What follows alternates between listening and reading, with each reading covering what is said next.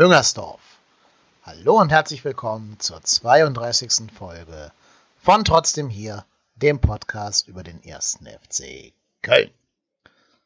Wir reden heute über das Spiel des ersten FC Köln gegen Union Berlin, das am Montagabend 1 zu 1 ausging und das aus meiner Sicht doch relativ viele Punkte anbietet, über die es sich zu reden lohnt.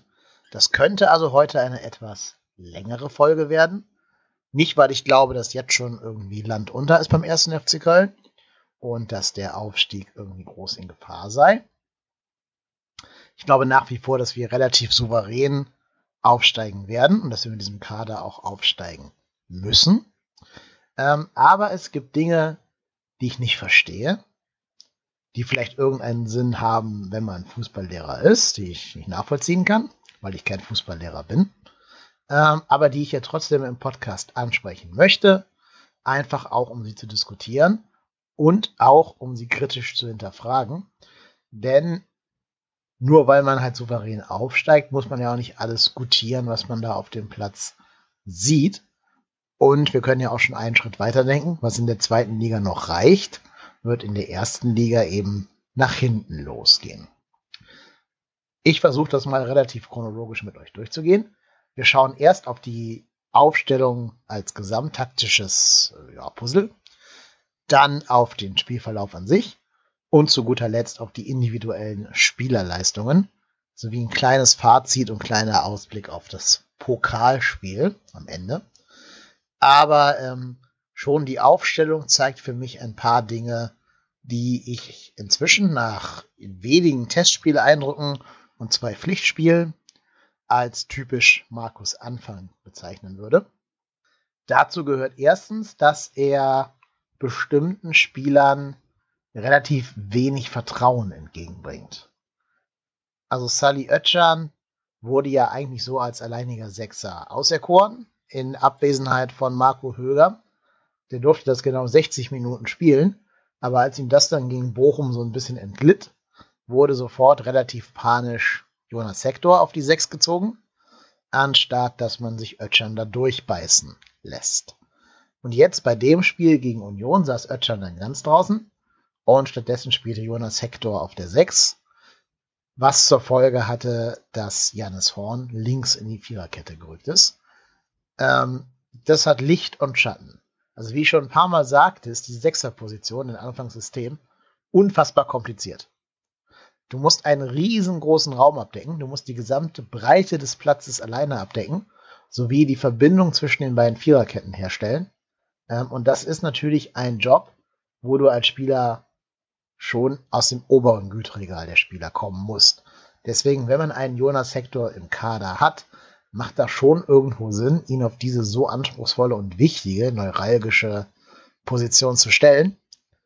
Das Problem an der Sache ist nur, dass Janis Horn ein sehr unsicherer Linksverteidiger ist und man somit quasi vielleicht die eine Baustelle schließt, also die Sechserposition, aber damit eine andere, noch viel größere aufmacht, nämlich ähm, eben die des Linksverteidigers. Da komme ich gleich noch ein bisschen zu, wie man das vielleicht lösen konnte, wenn wir auf das äh, Gesamtsystem schauen. Aber ich bin noch bei der Aufstellung und dann haben wir noch gesehen, dass Hauptmann für Girassi in die Startelf gerückt ist.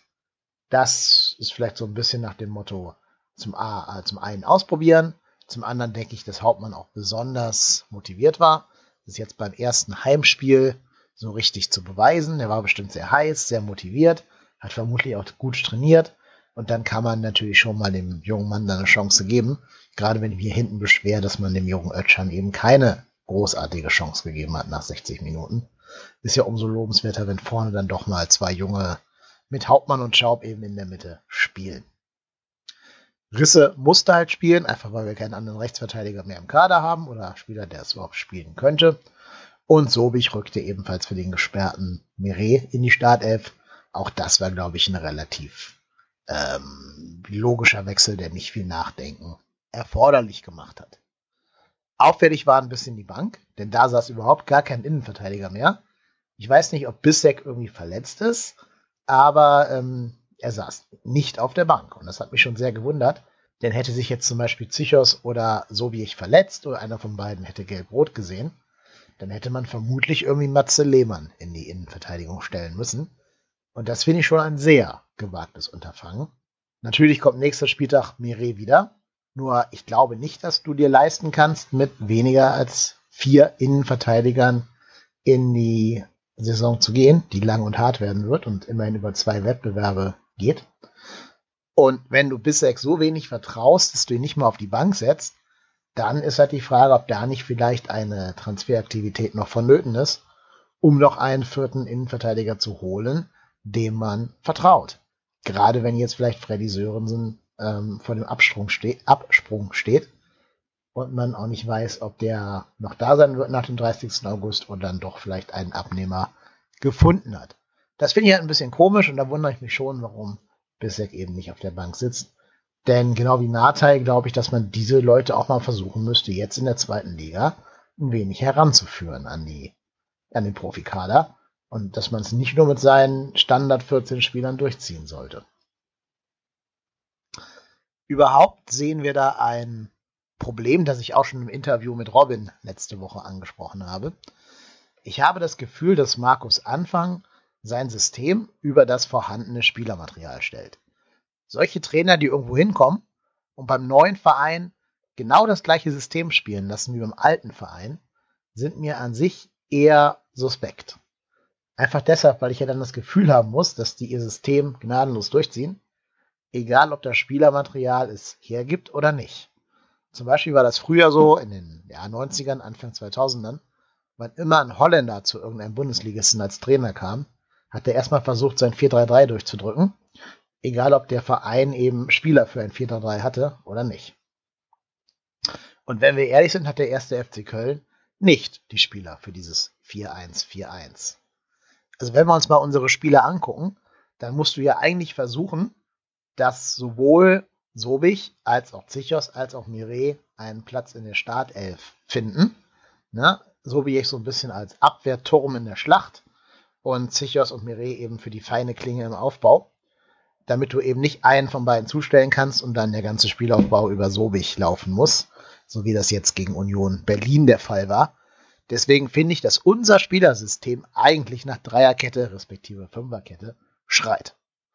Ich finde, so wie der Kader zusammengestellt ist, sollte das Ziel halt immer sein, in jedem Fußballverein muss das Ziel sein, nicht das beste System auf dem Platz zu haben, das vielleicht in der Theorie oder auf dem Papier das Beste ist, sondern die elf besten Spieler der Mannschaft auf den Platz zu kriegen, respektive in jedem Mannschaftsteil jeweils die vier bis drei besten Spieler spielen zu lassen damit das Ganze eben Qualität hat und nicht ja nur einen so, so ein Reißbretttiger, den so ein System sein kann, wenn man nicht das nötige Material hat, um ihn mit Leben zu füllen, diesen Reißbretttiger.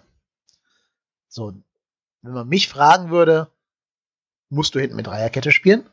Auch weil du mit Jonas Hector eben einen der besten linken Wingbacks der ganzen zweiten Liga haben könntest, wenn du es denn drauf anlegen würdest. Außerdem finde ich ja immer noch, wie ganz große andere Teile des Fandoms ja auch, dass äh, Vincent Cosciello, Vincent Cosciello, spielen muss. Der Junge ist einfach so ein guter Fußballer. Ich weiß nicht, wie der trainiert. Vielleicht trainiert er auch unter aller Kanone, keine Ahnung. Aber wenn der auch nur ansatzweise im Training das zeigt, was der letzte Saison zum Beispiel gegen Stuttgart gezeigt hat, dann musst du in dem System einen Platz für Vincent Cosciello finden. Und eben weil diese Sechserposition als einziger Sechser im 4-1-4-1 so komplex ist, glaube ich, musst du ein System mit Doppelsechs finden. Damit du neben Cosciello vielleicht den reinen Abräumer Höger hinstellen kannst. Oder Ötchan, wenn der denn ähm, dann, wenn man ihm das zutraut. Einfach damit du den Laden hinten auch stabil kriegst. Das sieht das System Anfang zwar nicht vor, aber das sieht unser Spielmaterial, unser, unser Kader sieht das vor. Deswegen, wenn ich beim FC Köln was zu sagen hätte, würde ich, wie gesagt, hinten mit Dreierkette spielen. Mire, Sobich, äh, Zichos. Dann würde ich entweder Clemens oder Risse auf die rechte Wingback-Position stellen, Cosciello und Höger oder Ötschan auf die Doppelsechs und Hector eben als linken Wingback. Davor im Zweier-Mittelfeld, also im Zweier-Offensiv-Mittelfeld, Schaub und Drexler, da kannst du ein bisschen rotieren, da kann auch ähm, vielleicht nur einer spielen und dafür zwei Stürmer, das kannst du gucken. Ja, und vorne muss für mich eigentlich Simon Terodde spielen. Denn ein Spieler, der irgendwie in drei Zweitligasaisons über 50 Tore ballert, natürlich muss der spielen. Und ne, Cordoba bei aller Körperlichkeit und allem Einsatz, wie wir jetzt schon ganz, ganz oft besprochen haben und diskutiert haben und auch im Interview mit Robin sehr ausführlich besprochen haben, Cordoba ist kein Stürmer. Den kannst du am ehesten noch in meinem propagierten System auf die Position von Drexler stellen, also auf die Zweieroffensive, diese Doppelzehn, wenn man so möchte. Ähm, und davor dann halt Terodde, dass, dass Cordoba für ihn quasi Löcher reißen soll, in die Cordoba dann stoßen kann, wo ihn die Mitspieler bedienen, vor allen Dingen Hector und Risse dann eben per Flanken. Aber auch das sieht unser System alles nicht vor. Denn dieses System von Anfang hat ja nicht nur das Problem, dass der alleinige Sechser viel zu viel Raum abdecken muss, auch gibt unser Kader keinen Linksaußen her. Wir haben keinen einzigen Spieler im Kader, der die Position Linksaußen wirklich spielen kann von Haus aus. Ähm, schon bei Rechtsaußen tun wir uns schwer. Das kann am ehesten noch Risse. Selbst Clemens ist ja nur um, umfunktioniert. Drexler ist für mich kein Rechtsaußen. Schaub ist für mich auch eher ein Achter als ein wirklich Außenbahnspieler.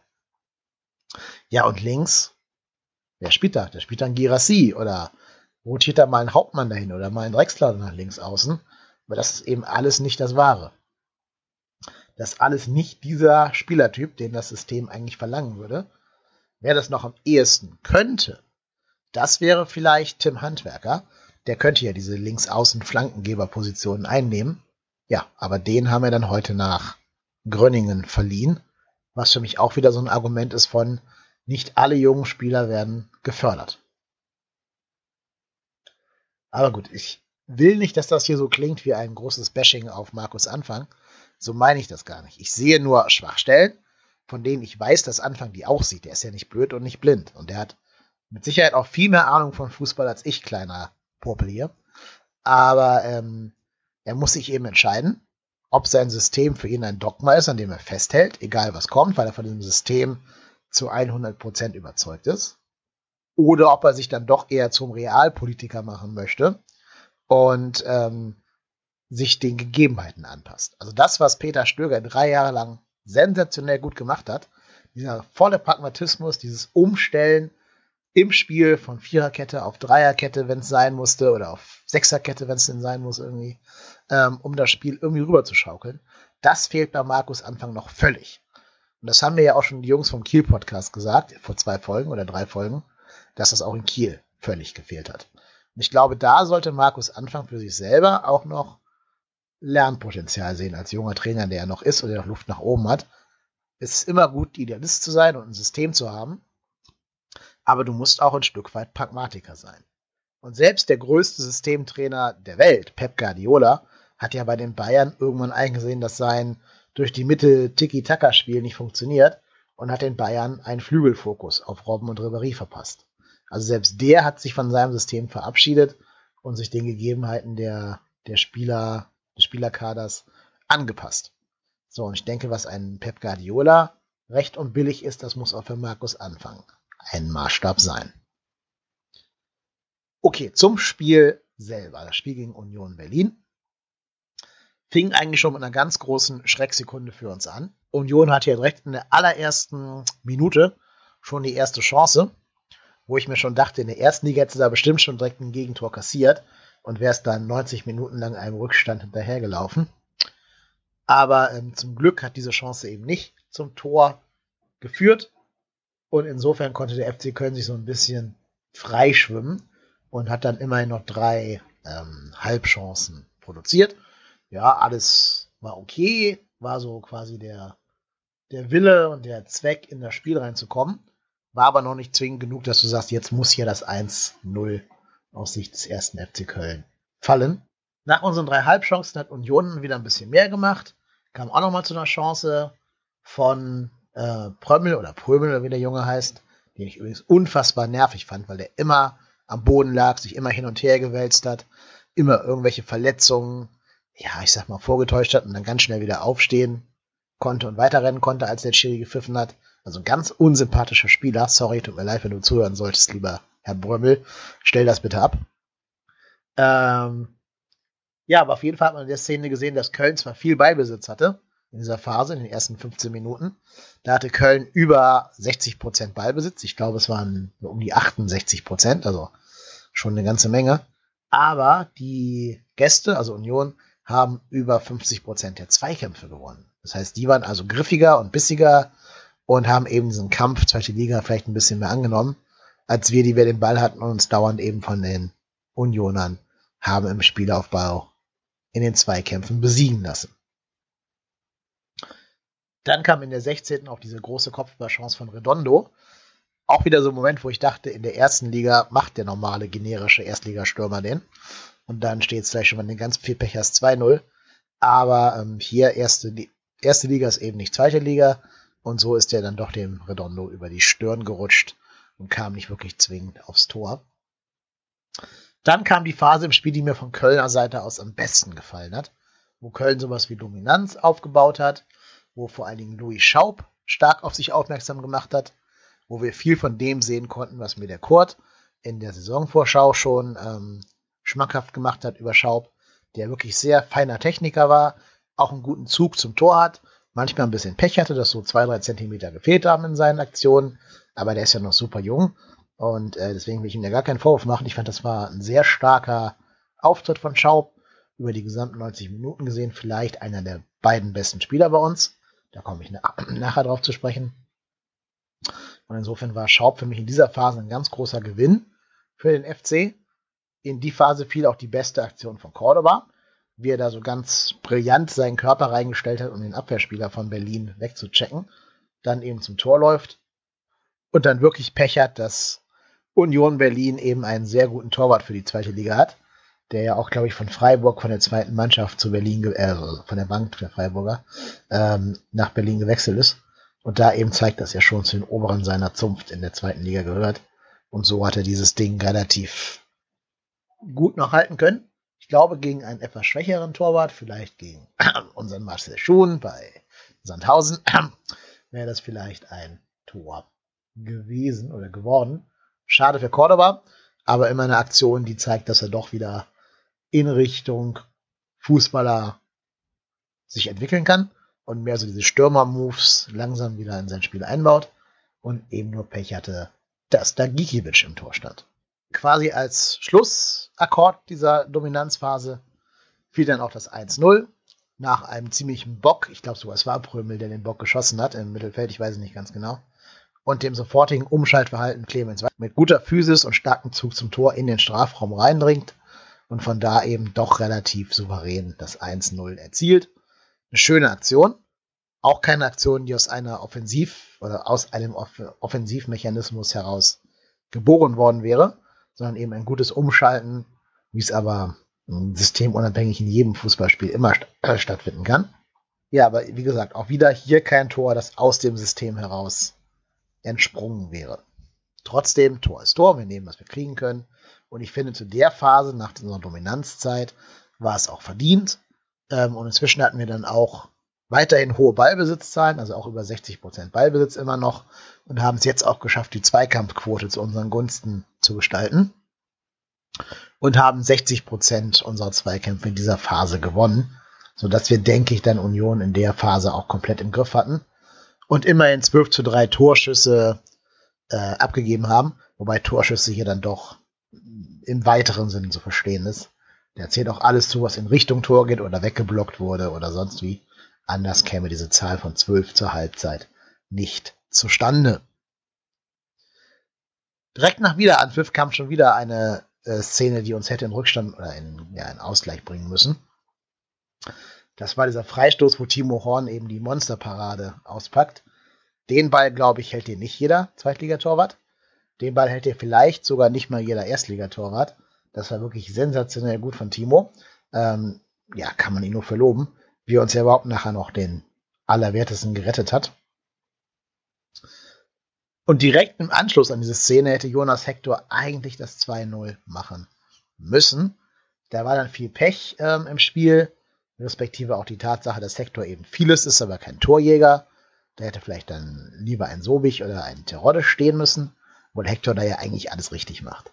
Da kommt es ja unterm Strich dann auf zwei, drei Zentimeter drauf an, die dann über 2-0 oder äh, eben Lattentreffer entscheiden.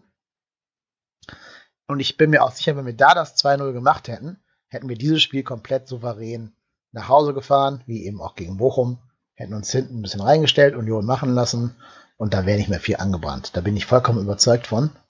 Aber hat der Fußballgott leider nicht gewollt. Die zwei, drei entscheidenden Zentimeter fehlten, der Ball geht gegen die Latte und von da eben nicht ins Tor. So ein bisschen war das vielleicht der Hallo-Wach-Moment für Union, die jetzt nämlich tatsächlich wieder mehr ins Spiel gefunden haben, mehr gemacht haben, sich gegen unsere Dominanz vom Ende der ersten Halbzeit durchsetzen konnten und dann ein paar Mal von Timo Horn gestoppt werden mussten, unserem zu dem Zeitpunkt besten Mann, auf dem Platz. Danach haben wir das Ding aber, finde ich, eigentlich ganz gut im Griff nach diesen zwei Halbchancen, die Berlin dann noch hatte. Ich hatte eigentlich das Gefühl, wir schaukeln das jetzt nach Hause und da kann nicht mehr viel anbrennen, auch weil Berlin sich vielleicht 20 Minuten dann gar nicht mehr groß vor unser Tor verirrt hat. Aber dann kam diese eine Szene, ganz Köln denkt, ganz Köln denkt, jetzt gibt es einen Freistoß für uns. Der Schiri pfeift, alle gucken sie zum Schiedsrichter. Schiedsrichter pfeift nicht. Berlin schaltet einfach um, rennt sofort wild nach vorne. Risse hat seine Seite da auch nicht im Griff. Hat vielleicht auch mit dem Freistoß gerechnet, weiß ich nicht.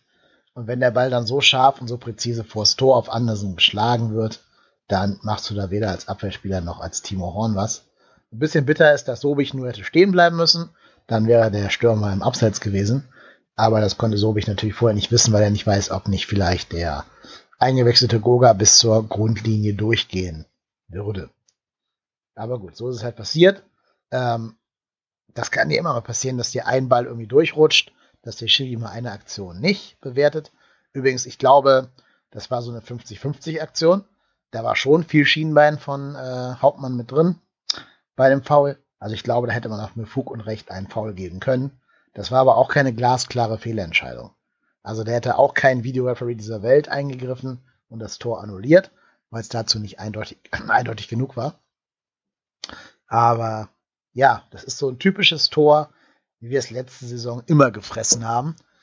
Vorne hadern sie alle mit dem Schiedsrichter, keiner schaltet richtig defensiv um und hinten gucken sich alle an und fragen, wie ist das denn jetzt passiert?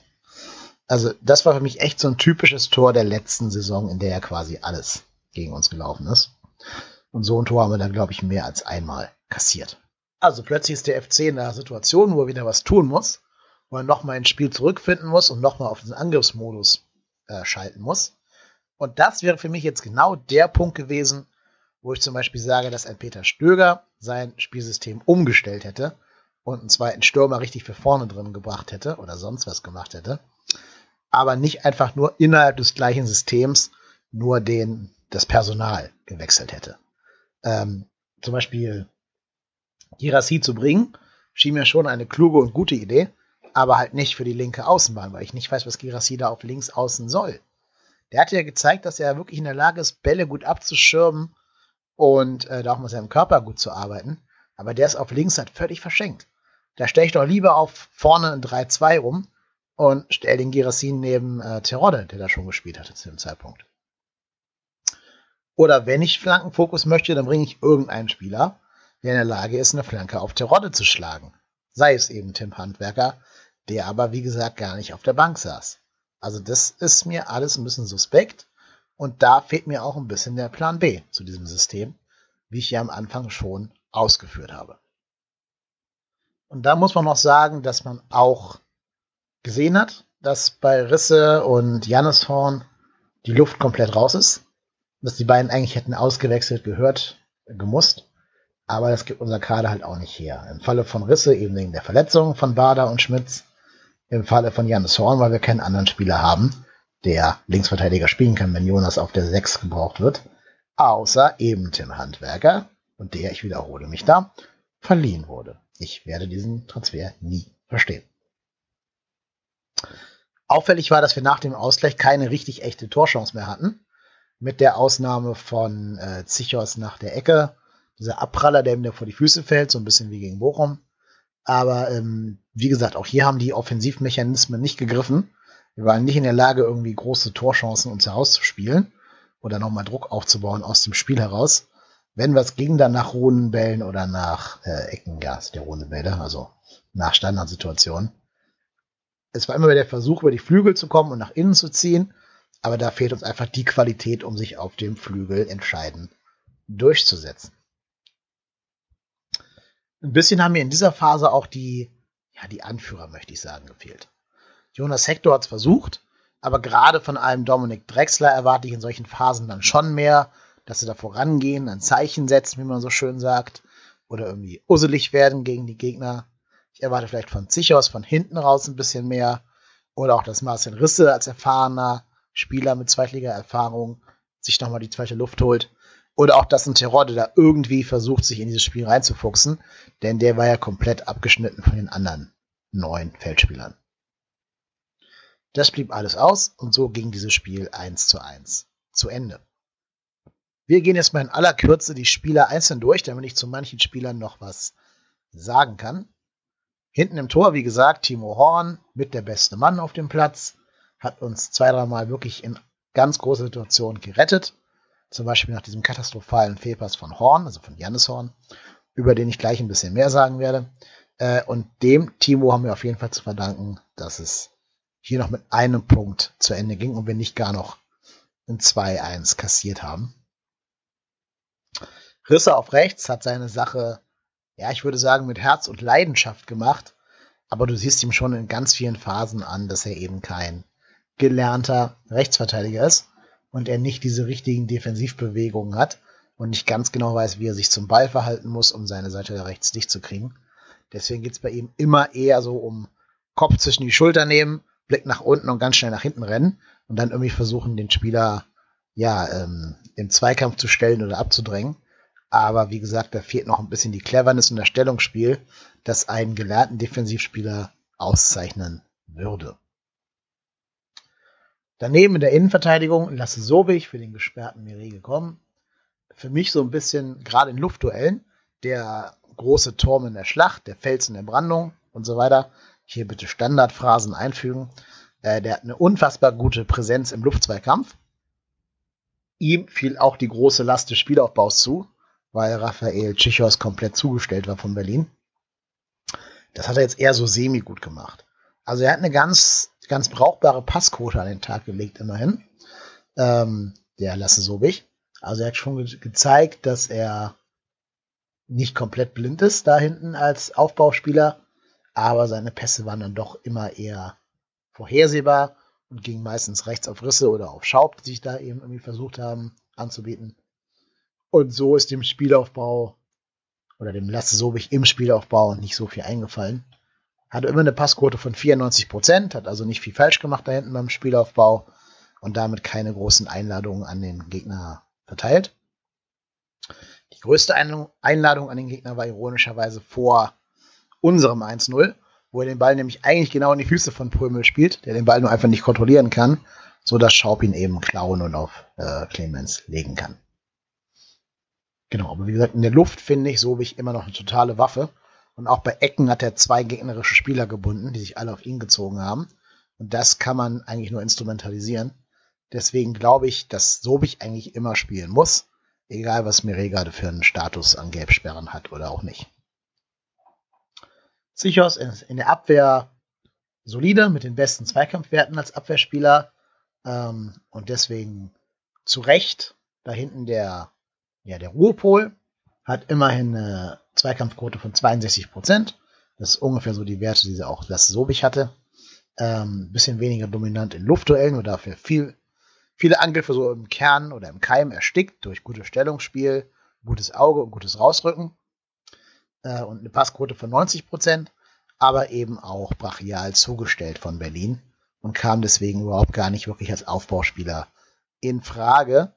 Was auch nochmal für mich ein Plädoyer für die Dreierkette wäre, weil du kannst wahrscheinlich nicht Sichers und Mireille gleichsam zustellen, wenn dann auch noch Hector auf links spielt, dass du ihn auch noch zustellen müsstest und dann ja so wie ich auch immerhin einen langen weiten Ball nach vorne präzise an den Mann bringen kann. Also gut, aber das habe ich ja gerade schon ausführlich dargelegt. Ja, links auf, auf links Janis Horn für mich die große Schwachstelle dieses Spiels oder dieses Systems. Horn ähm, mag ein netter Junge sein, mag bemüht sein, mag äh, engagiert sein, aber Janis Horn hat eine Zweikampfquote von 29 Prozent. Zweikampfquote von 29 Prozent und hat im ganzen Spiel gegen Berlin 14 Fehlpässe gespielt. 14 Fehlpässe. Das, wo noch richtig viele Sicherheitspässe dabei waren eigentlich. Vielleicht mal kurz zum äh, Vergleich. Marcel Risse, der ja kein gelernter Rechtsverteidiger ist, hat eine Zweikampfquote von 50 Prozent. Also der gewinnt jeden zweiten Zweikampf. Horn, Jannis Horn, gerade mal jeden vierten. Plus, dass Risse eine Passquote von 87 Prozent hat. Also dieser Vergleich ist einfach so schockierend. Jannis Horn als gelernter Linksverteidiger ist schlechter als ein Marcel Risse, der von vorne nach hinten versetzt wurde in der Mangelung von Alternativen. Äh, und dieses Spiel war für mich eine Bewerbung für einen Platz auf der Bank oder wenn es der Kader hergeben würde, auf der Tribüne. Weil mit dem Spieler lädst du jeden Gegner ein, deine linke Seite zu überladen, damit zwei Spielern anzukommen und dann zu Torchancen zu kommen. Da musst du irgendeine Lösung finden, dass da wieder Jonas Hector spielen kann auf links, um diese Baustelle zu schließen. Und dann muss da eben, ich wiederhole mich an dieser Stelle, eine Doppel-6 her, um den ganzen Laden stabiler zu machen. Aber du kannst nicht ein System schaffen, wo plötzlich Janis Horn da auf links alleine spielen muss. Das klappt nicht. Das hat er jetzt bewiesen, das hat er die ganze Saison bewiesen. Die letzte Saison wird auch noch nachwirken bei ihm psychologisch, denke ich mal. Aber ähm, er hat für mich gezeigt, dass er gerade kein Kandidat für die Startelf oder generell für die erste Mannschaft ist. Jonas Hector auf der Doppel, äh, auf der alleinigen 6, eben nicht auf der Doppel 6, sondern auf der alleinigen. Für mich ein super wichtiger Spieler. Viele ähm, so Review-Seiten oder Notengeber-Seiten wie Express und so haben ihm eine 3 gegeben. Das deckt sich für mich überhaupt gar nicht mit meinen Eindrücken. Weil ich finde, Jonas Hector war ein so unfassbar wichtiger Spieler auf dieser so komplexen Position. Wenn ihr mal Bock habt, schaut euch das Spiel vielleicht im Schnelldurchlauf nochmal im Real Life an gibt's auf FCTV. Und achtet mal nur auf Jonas, wie viele Löcher der stopft. Wo der überall ist. Wie viel der aushelfen muss, wie der auf rechts hilft, wie der auf links hilft, wie der vorne im Zentrum hilft. Wie er dann noch versucht, nach vorne anzukurbeln, was ihm natürlich nicht immer gelungen ist. Aber der hat einfach eine so unfassbar komplexe Aufgabe. Der ist im Endeffekt gerade unsere eierlegende Wollmilchsau. Und das ist so die Sorte Spieler, die bei solchen Notengeberportalen sehr leicht unterschätzt wird weil es eben nicht spektakulär ist, aber unfassbar wichtig. Also diese Spielintelligenz, diese Löcher so zu stopfen und diese, diese Bälle so abzufangen, finde ich unheimlich genial bei Jonas Hector. Deswegen muss ich sagen, auch wenn gleich noch Louis Schaub kommt, Jonas Hector ist für mich neben eben Schaub und Timo Horn der Mann des Spiels.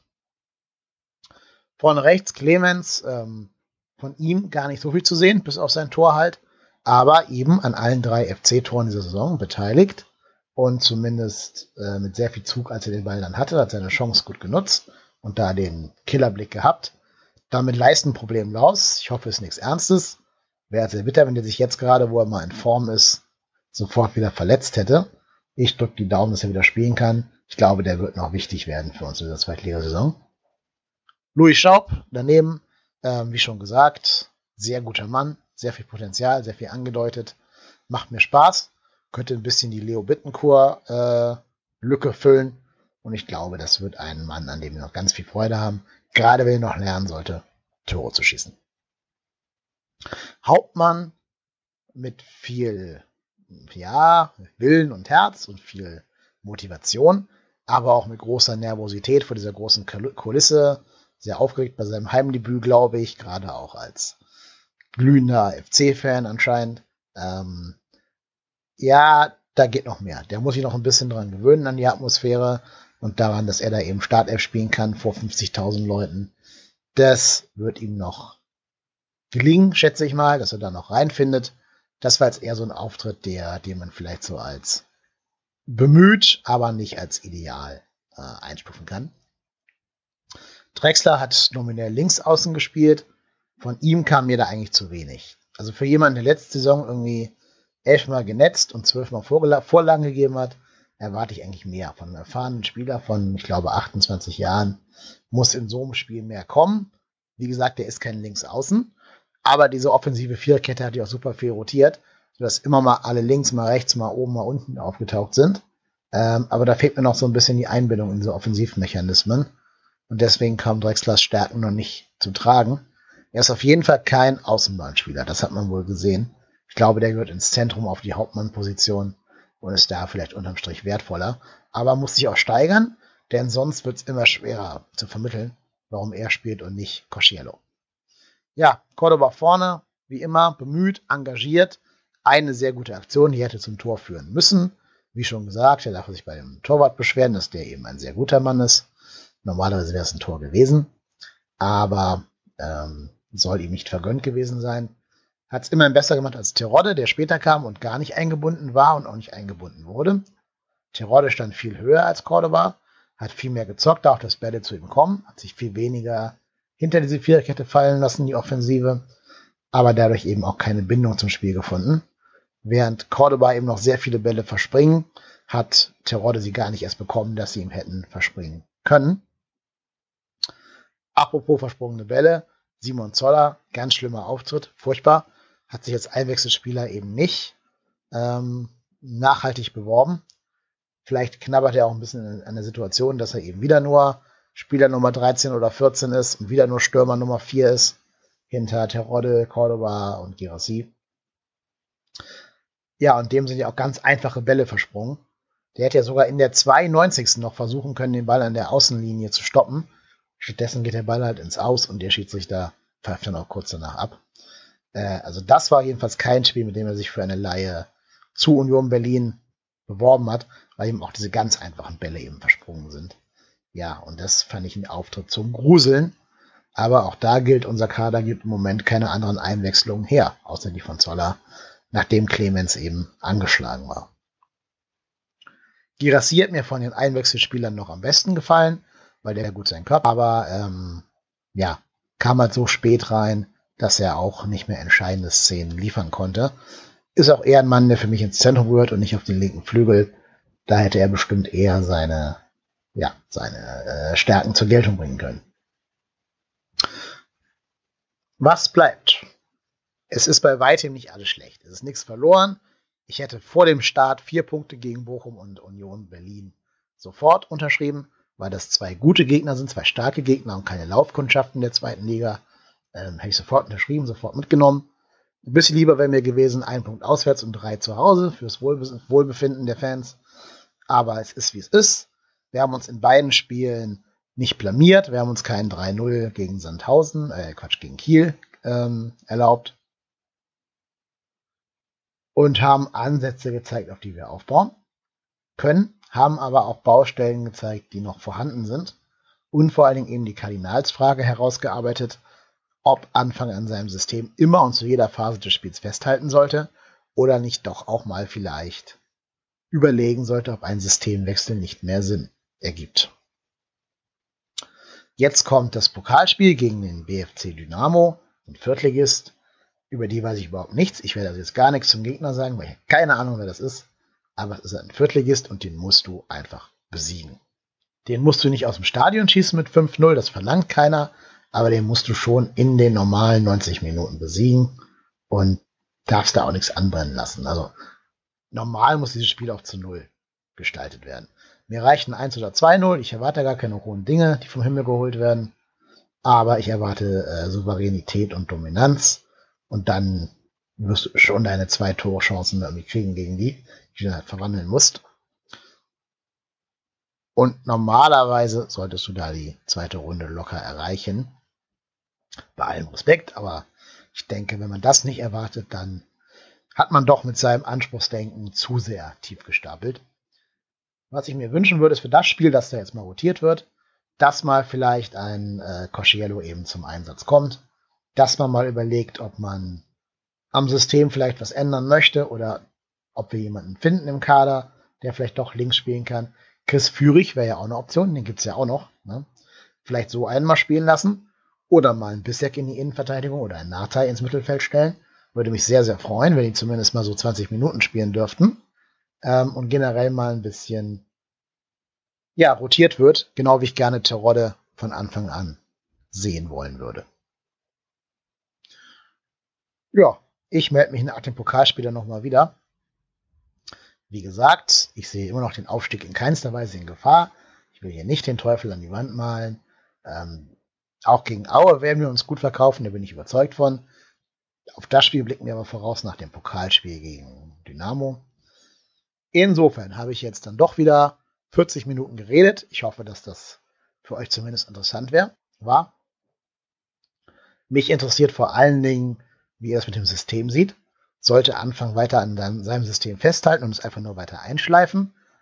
Oder sollten wir da pragmatisch an die Sache rangehen und das System auch mal umstellen? Lasst mich das gerne in den Kommentaren auf Twitter wissen oder unter meinem Blog www.trotzdemhier.de. Lasst gerne Likes und äh, Retweets da. Jeder Like und jeder Retweet hilft. Genauso wie jede Bewertung und jede Rezension auf iTunes. Ich freue mich immer über entsprechendes Feedback, auch wenn es negativ ausfallen sollte. Denn nur daran kann ich lernen und nur deswegen kann ich mich verbessern. Deswegen haut in die Tasten, lasst sie glühen. Ich bin Kai Lennep und ich bin trotzdem hier.